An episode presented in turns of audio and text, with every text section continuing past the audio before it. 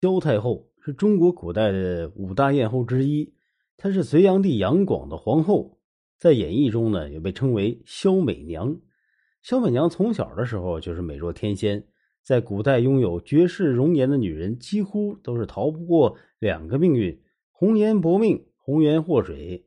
于是她的母亲便请了一个方外的高人为她卜了一卦。这位高人也没有推算生辰八字，只看了萧美娘一眼。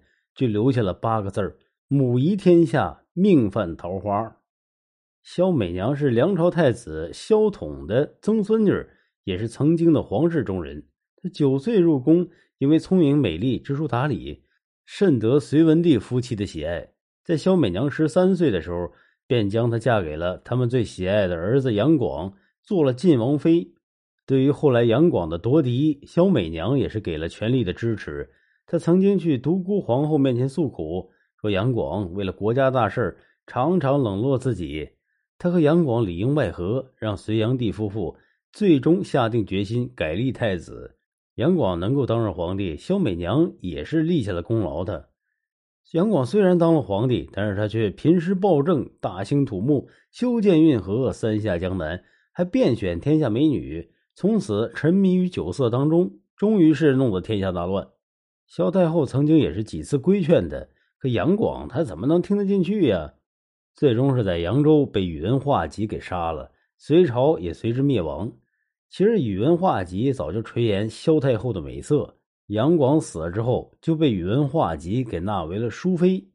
可是好景不长，宇文化及和萧美娘还没过几天好日子呢，他就被窦建德给干了。这窦建德呀，他也是个好色之徒。他听说萧美娘的大名呢，他怎么能舍得放萧美娘走呢？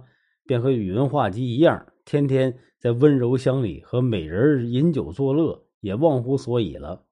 可是萧美娘注定她过不了安生日子。她的小姑子义成公主，也就是杨广的妹妹和亲，嫁给了突厥可汗。她这小姑子一听说自己嫂子被窦建德给抓了，她便请突厥可汗。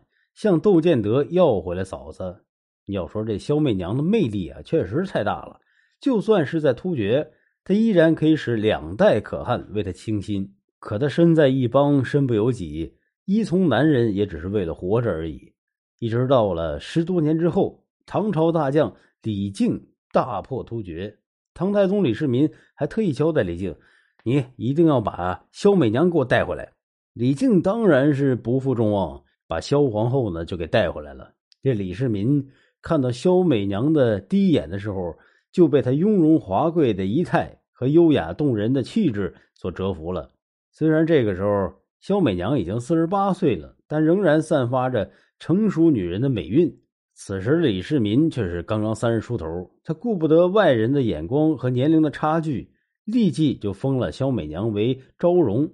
其实李世民纳萧美娘为妃，固然是因为她的美貌和气质。